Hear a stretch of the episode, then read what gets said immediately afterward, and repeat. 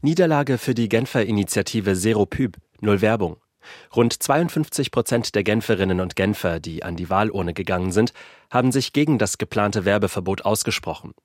Eigentlich hatte der Gemeinderat vor knapp zwei Jahren entschieden, dass öffentliche Werbeflächen ab 2025 nur noch für kulturelle, gemeinnützige oder Sportveranstaltungen genutzt werden dürfen. Die linken Unterstützer von Seropyp hatten damit argumentiert, dass mit übermäßiger Werbung unnötiger Konsum befeuert und das Stadtbild verunstaltet werde. Die nun siegreichen Gegner aus dem konservativen und liberalen Spektrum sahen in dem Verbot Zensur und Bevormundung der Bürgerinnen und Bürger.